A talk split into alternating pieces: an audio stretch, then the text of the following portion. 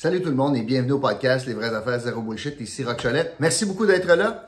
Je l'apprécie. N'oubliez pas de partager le podcast si c'est possible aussi. N'importe quel euh, signe où vous interagissez avec le podcast, que vous aimiez, que vous commentiez, ça fait notre affaire. Merci beaucoup de le faire. Aujourd'hui, je vous parle un peu de pandémie, mais euh, de façon un peu parallèle ou contournée, parce que je veux vous parler de centre-ville. Et euh, je veux vous parler euh, particulièrement du centre-ville de Gatineau, mais je vais faire une comparaison avec ce que j'ai vécu, moi, ce midi. J'ai assisté à une conférence web qui était organisée par la Chambre de commerce de Montréal. Et euh, l'invitation était faite à tous les médias, puis aux membres de la Chambre de commerce de Montréal. Et ça, ça s'appelait comme ceci, je vais vous le lire. J'aime travailler au centre-ville, causerie virtuelle sur le retour au bureau, les bonnes pratiques des employeurs mobilisés. Et euh, pour ce faire, il y avait une animatrice, puis il y avait deux, euh, deux organisations, deux, deux firmes, deux entrepreneurs, deux entreprises euh, qui ont des bureaux, des bureaux importants au centre-ville de Montréal. Il y avait Pomerleau, on connaît Pomerleau, c'est une, entreprise en construction. Alors, il y avait la porte-parole de Pomerleau. Il y avait aussi Rouge Lune, Rouge, en fait Lune Rouge plutôt, pardonnez-moi. Lune Rouge, c'est euh, dans le fond un spin-off de Guy La Liberté. C'est une entreprise de création, sont dans l'entertainment, sont dans la création, euh, et quelque chose au Vieux-Port en lien avec eux. Alors, c'est quand même, il y a beaucoup de gens là, qui travaillent pour euh, Lune Rouge. Alors, Pomerleau, Lune Rouge, et euh, la conférence avait pour but essentiellement de, de parler de comment les deux entreprises euh, étaient pour s'organiser pour un retour progressif au bureau, quelles sont les étapes qui ont été euh, ont été suivies, comment on a consulté les gens, les, les évitant en lien avec un retour progressif? Puis les deux organisations arrivent à la conclusion, évidemment, que le, le télétravail va y être pour rester, va être pour rester, que le retour au bureau, faut qu'il y ait une valeur ajoutée, que ça donne absolument rien de ramener des gens au bureau s'ils sont pour être en télétravail au bureau parce que leurs collègues sont pas là en même temps qu'eux. Alors, c'est dans cette sphère-là, dans cette optique-là qu'il y a eu une discussion. On parlait aussi des transports en commun, on parlait de la, parlait de la plus-value des employés euh, de revenir au bureau, particulièrement pour les gains en ce qui a trait aux relations interpersonnelles, euh, un peu, euh, un peu pas organisé, un peu euh, sur le coin de la table, coin du bureau, prendre un café, les relations informelles, les, blagues ici et là. Et particulièrement, cette situation-là est importante pour l'intégration, notamment, des nouveaux employés, parce qu'il y a beaucoup d'entreprises qui ont eu des, de nouveaux employés depuis, depuis le début de la pandémie. Donc, la conclusion euh, de tout cela, c'est que le retour s'improvise pas, que le retour sera jamais comme il était, que chaque cas est un cas individuel, que l'équité, que le mot équité ne veut pas dire, il n'y a pas de signe d'égal entre équité et tout le monde pareil, c'est pas ça l'équité, qu'il y a des cas particuliers et que le mot d'ordre doit être flexibilité. Et euh, la phrase la plus euh, intéressante de cette heure de discussion, c'est que nos plans euh, de retour au bureau sont coulés dans du jello.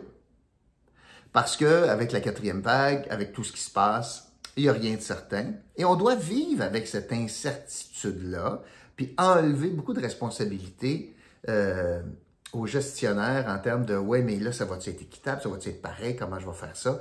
Et ça prend une discussion ouverte. Pourquoi je vous parle de ça? Bien, pour deux raisons. La première raison, pour vous montrer l'initiative de la Chambre de commerce de Montréal parce que dans le fond, et comparativement à la Chambre de commerce de Gatineau, parce que dans le fond, la question du retour au bureau, au centre-ville, notamment de Montréal et ou de Gatineau, bien, ça se base sur trois vecteurs.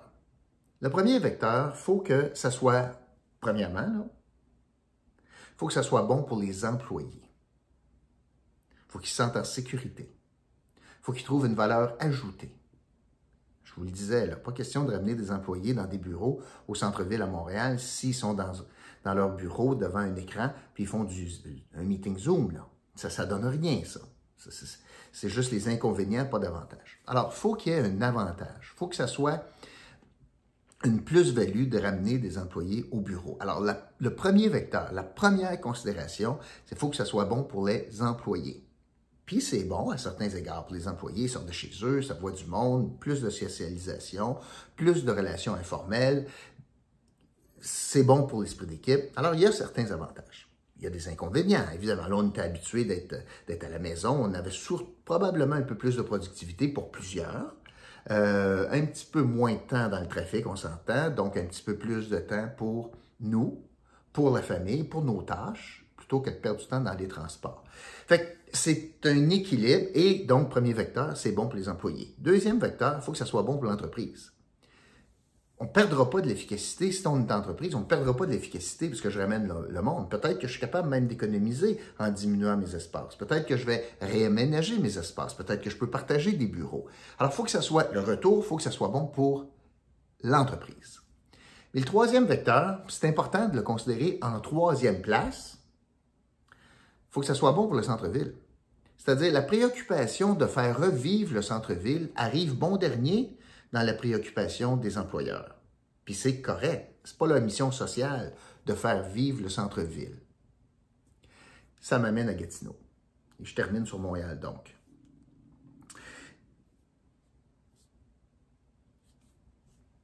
Non seulement j'ai une chambre de commerce peu proactive par rapport à cela, mais la réalité des choses, c'est que le plus gros employeur du centre-ville de Gatineau, si je prends pour acquis, si je prends pour acquis que le centre-ville, c'est Laval, Kent, Principal, euh, Laurier, tout ça, parce que Gatineau, on ne le sait plus, là. mais si je prends pour acquis que c'est cela, ben, le plus gros employeur, c'est le fédéral, puis on est, on est loin d'être assuré que le retour se fera euh, en présentiel, 100% des employés, 100% du temps. En fait, on n'est pas mal sûr du contraire. Ce qui nous amène donc à conclure que probablement que le retour n'est pas nécessairement bon pour tous les employés tout le temps, pas nécessairement bon pour l'organisation non plus, et c'est au détriment du centre-ville. D'où l'importance de regarder qu'est-ce qu'on a comme structure au centre-ville, puis de regarder quelles sont les solutions pour sortir de l'impasse, pour garder un centre-ville vivant. Et quand je dis vivant, je, parle particulièrement du commercial pour faire vivre un centre-ville, ça le prouve, ce ne sont pas que les employés qui peuvent faire vivre un centre-ville. Gatineau ont mise trop sur la présence d'employés pour faire vivre ce qu'il y a là. Il manque quoi? Il manque des résidents. Les tentatives de Gatineau d'attirer des résidents ont échoué. Pourquoi? Parce que on met beaucoup, beaucoup d'efforts pour donner des crédits d'impôt foncier pour des condos de 2 millions qui amènent deux personnes, peut-être une on met beaucoup d'efforts pour bloquer des projets, pour garder des maisons unifamiliales toutes petites, ce qui, est contre la densification, puis ce qui ne met pas en valeur notamment ou ne met pas à profit notamment la question du transport en commun qui existe au centre-ville. Alors, ça prend une beaucoup plus grande densification de gens.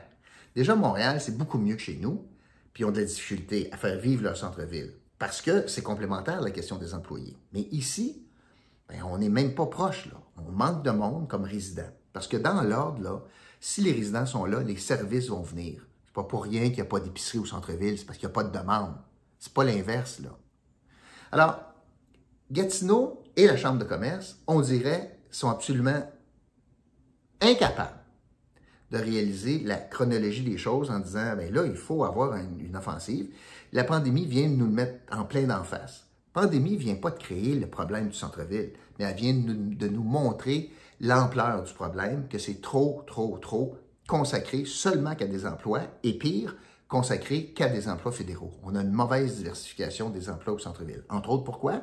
Ben, à cause de la structure fiscale. Il y a un déséquilibre énorme dans la taxation euh, avec le résidentiel et le non résidentiel. C'est très, très, très difficile de payer des taxes non résidentielles. C'est un écart majeur entre les deux. Puis c'est difficile à rentabiliser ça au centre-ville. Quand j'ai pas de résidents, j'ai pas de monde. Qu'est-ce que Gatineau a fait pour tenter de pallier à la situation cet été? Moi, j'en reviens pas, puis je vous en ai encore pas parlé, mais L'idée brillante de Gatineau, c'était de dire oui un entrepreneur qui a décidé d'utiliser le dernier étage d'un stationnement, sa rue Le Duc, pour mettre un genre de terrasse avec des petites cabanes, une baignoire, une table, puis de l'Internet haute vitesse pour dire aux gens Hey, venez prendre une bière sur notre terrasse, puis venez faire du télétravail. Fait que là, la meilleure idée de Gatineau, parce que Gatineau finance ça à mort, je vais vous dire combien après, mais la meilleure idée de Gatineau, pour revitaliser le centre-ville en pleine pandémie pendant un an de télétravail, c'est de subventionner une terrasse sur le toit d'un parking pour attirer du monde pour venir faire du télétravail. Ou donc, venir en party prendre une bière, l'acheter là, plutôt qu'encourager nos commerçants qui payent des taxes municipales à l'année puis qui en arrachent. Ça, c'était la meilleure idée du maire de Gatineau pour relancer le centre-ville. On s'occupe pas de diversifier notre économie au centre-ville, on envoie les jobs ailleurs. On s'occupe pas de dire au fédéral c'est quoi notre plan pour euh, le retour et encore moins s'occuper de densifier de façon équitable notre centre-ville pour amener du monde. Non, nous autres, on a pris 200 000 pièces de taxes, d'argent municipal de Gatineau, plus 20 000 de subventions de Québec. Ça fait 220 000, plus le reste de l'argent qui n'est pas public probablement, 220 000 d'argent public pour subventionner une terrasse sur le toit d'un parking pour dire au monde Hey, t'es tanné de faire du télétravail chez vous? Ben viens faire du télétravail chez nous. Voyons donc. Puis deux, Hey, tu voulais prendre bière au centre-ville? Encourage pas les bars qui payent des taxes. Non, non, non, viens encourager une organisation subventionnée à l'os sur le toit d'un parking. Ça, c'était l'idée du maire. 220 000 pièces d'argent public pour 60 soirs. Ça représente 3 666 pièces par jour de subvention. À chaque mot du jour que la terrasse éphémère sur le toit du parking de la rue Le Duc va être ouverte, c'est de l'argent des contribuables à hauteur de 3666 pièces qu'on contribue à ça. Pendant que nos commerçants, les restaurateurs, les bars, je me rappelle du 4 jeudi, le trouble avec la ville, pendant que tout ce monde-là ont toutes les troupes du monde à essayer de vendre une bière, puis eux autres payent des taxes municipales, bien nous autres, à la ville de Gatineau, on subventionne un organisateur d'événements à hauteur de 3666 pièces par jour pour qu'il aille vendre de la bière sur le toit du parking. Ça, c'est la vision de développement du maire de Gatineau. Puis d'Action Gatineau. Puis pendant ce temps-là, ben, la Chambre de commerce applaudit. Vision Centre-Ville applaudit. Même France Bellil, la candidate au municipal, à la mairie de, à la mairie de Gatineau, applaudit. Oh, c'est donc innovateur. C'est pas structurant. C'est ça le problème. C'est comme le leg des mosaïcultures. Trouvez-vous ça structurant, ce qu'on a eu? Avec Joe Monferrand qui est en train de rouiller au coin de la 50? Puis avec un parc Jacques-Cartier clôturé parce qu'il n'est pas praticable? Puis on a eu un terrain en friche pour des millions, des millions, des millions, des millions de dollars? Trouvez-vous ça structurant? Non. Alors, pour se relever là, de la pandémie au centre-ville, on est en train de réaliser que ben, même si tous les employés revenaient, ça vivote, puis ils reviendront pas toutes. Le maire a eu une idée. Ben oui, il y a eu une idée de dire au fédéral, peut-être qu'on devrait transformer des buildings en logements. C'est le fun pour les promoteurs, ça, qui ont risqué de l'argent. Ils ont risqué de l'argent. Le fédéral n'est pas dans, le business de, jouer dans les logements. Mais ils ont risqué de l'argent pour acheter des terrains, pour développer des bâtiments, pour développer des structures. Tu vois ça n'a aucune vision. D'ailleurs, pour développer le centre-ville, la première chose que ça prend, c'est une vision. Puis on n'en a pas. On a, mais ça fait ça. Ça dépend du gré du vent. Puis aussitôt quelqu'un arrive avec un projet de fou, ah, ça rentre dans la vision. Comme là, là, une structure sur le toit pour proposer aux gens de venir faire du télétravail alors que ça fait un an qu'ils en font chez eux, puis non jusque là. Comme si le mardi matin, ils vont dire Ouais, on va aller faire du télétravail sur le toit, moi, là. là. Ah oui, j'ai juste une heure en passant parce que c'est limité, puis voyons donc. Alors, ça prend une vision pour le développement du centre-ville. Ça prend un engagement du privé. Fait qu'il faut que tu leur parles. Faut que tu sois capable de parler à ces gens-là qui développent avec des capitaux propres le centre-ville. Il faut que tu leur parles. Pas facile parler aux entrepreneurs de la mer de Gatineau. Puis la troisième chose, il faut que tu aies un appui euh, du, des instances gouvernementales, de tous les niveaux. Pas juste du cash. D'ailleurs, Gatineau a reçu 5 millions pour revitaliser son centre-ville. Il ne sait pas quoi faire avec. Il faut le faire. Ils cherchent des idées quoi faire avec 5 millions. Je comprends, à garocher par les fenêtres 220 000 comme ça. Fait que ça prend quoi? Ça prend une vision, ça prend un engagement du privé, puis ça prend un engagement des corps publics. Malheureusement, là, on est bien loin de ça. Fait que c'est assez ironique aujourd'hui, ma participation à, à, la conférence euh, midi sur les bonnes pratiques pour amener du monde en connaissant les limites de cela, en ayant comme principe, un, les employés, deux, l'entreprise, puis trois, le bien-être du centre-ville, mais dans ce ordre-là. Puis en voyant, quand je fais une comparaison, que notre chambre de commerce n'est pas là pantoute, zéro open bar, puis nous autres, plutôt, on applaudit des initiatives épisodiques de gaspillage d'argent plutôt que d'avoir des investissements structurants. Et surtout, on n'aborde pas l'enjeu principal qui est de ramener du monde pour vivre au centre-ville. La façon de le faire, c'est qu'il faut densifier le centre-ville. C'est pas en protégeant des maisons d'aucune valeur patrimoniale parce qu'on a décidé de bloquer les taux qu'on va atteindre ça. C'est ce que je voulais vous dire aujourd'hui. En parlant d'immobilier, n'oubliez pas, hein, si vous avez besoin de conseils, Rock Saint-Jacques, courtier immobilier avec Remax, c'est probablement votre homme de confiance. Straight, pas de bullshit, un peu à l'image de notre euh, podcast. Merci beaucoup d'avoir été là. Je vous retrouve euh, demain pour le millimélo de la semaine. Point en passant, moi, euh, je quitte demain. Après, après le podcast, je vais quitter. Je vais aller voir les Blue Jays. puis je vous en parlerai la semaine prochaine. Je vais aller voir les Blue Jays contre les Tigers samedi à Toronto. Alors, bonne soirée tout le monde. Je vous retrouve demain pour la dernière de la semaine. Salut!